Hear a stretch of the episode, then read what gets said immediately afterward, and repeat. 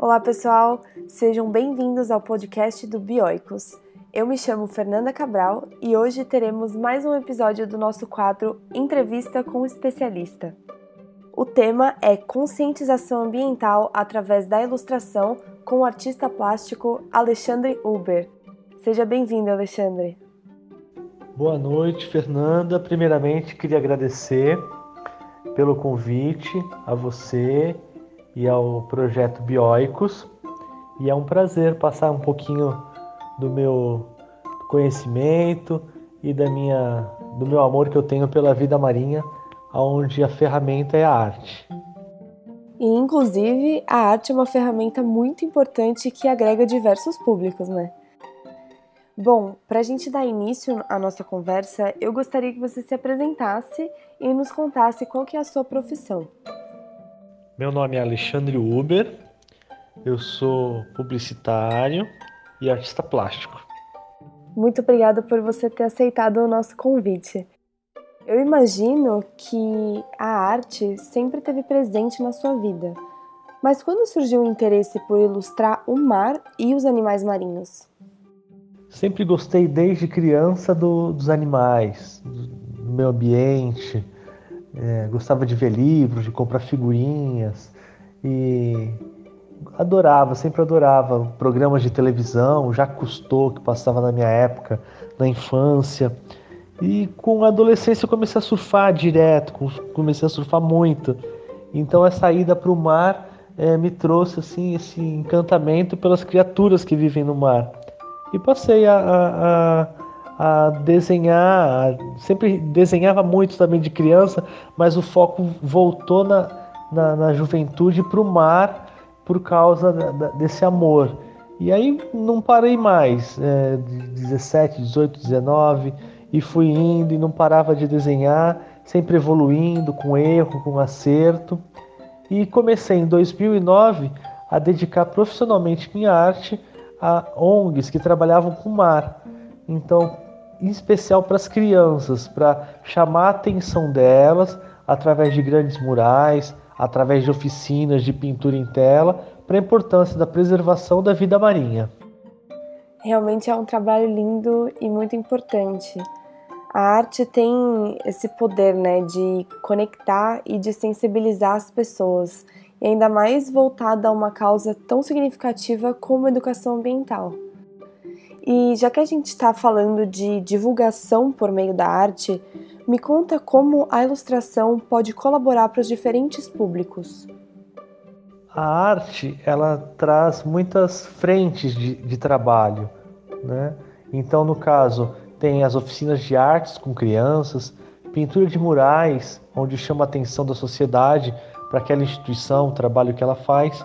E a ilustração científica também é uma grande ferramenta para enriquecer os artigos, onde através das pesquisas a gente, artista, pode passar com, com muita clareza, com, muita, é, com muitos detalhes, aqueles fatos que aparecem durante a pesquisa científica de um profissional. Então a arte enriquece um artigo e começamos a fazer isso ano passado, em 2019, é, junto com alguns eventos que, que estiveram é, no Maranhão, um evento internacional de pesquisa de tubarões, é, onde é, profissionais pediram meu, meu auxílio para que a, a, a arte enriquecesse os artigos.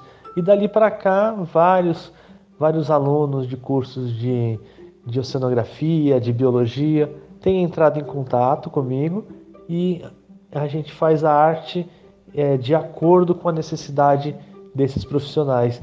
E, e o, o, retorno é muito gratificante, tendo inclusive é, trabalhos já publicados em revistas internacionais, onde a arte foi um grande, uma grande atração, inclusive para os gringos. E nesse caso específico, onde a arte e a ciência se juntam, como que essas artes são utilizadas?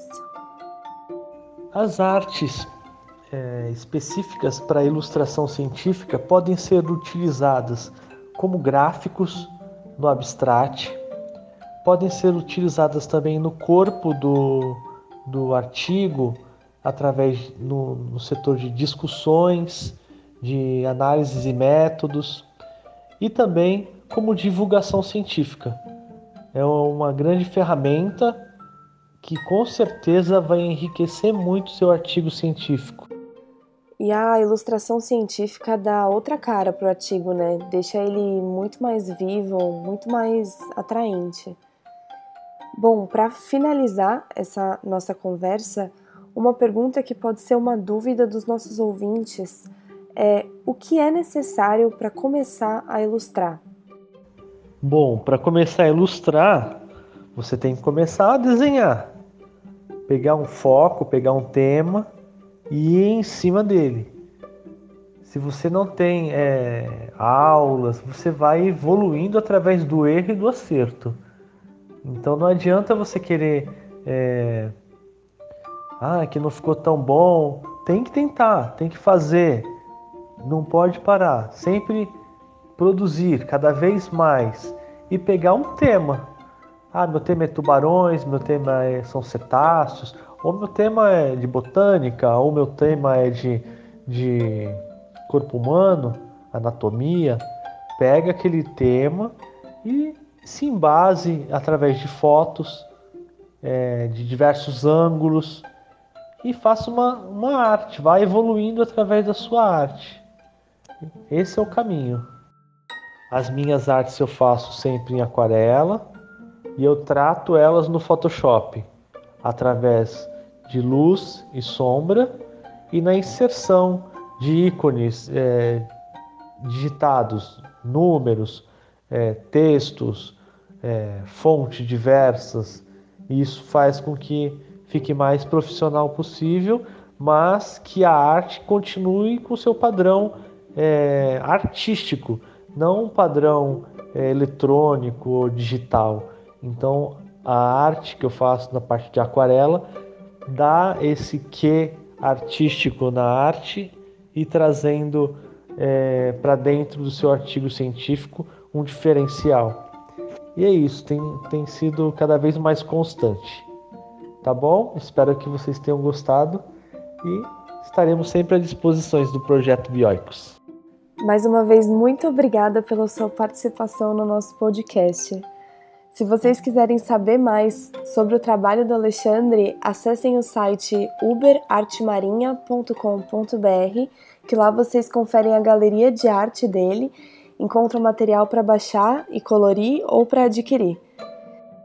Se você gostou desse episódio e quer saber mais, acesse o nosso site que é bioicos.com.br e lá você encontra mais informações sobre os cursos online e os cursos presenciais e tem acesso gratuito à revista de Biologia Marinha de divulgação científica e muito mais. E se você quiser ajudar a melhorar a revista, nós trabalhamos com uma campanha de financiamento coletivo na plataforma Catarse. É só acessar o link catarse.me e buscar pelo projeto Biologia Marinha Bioicos. Muito obrigada e até o próximo episódio.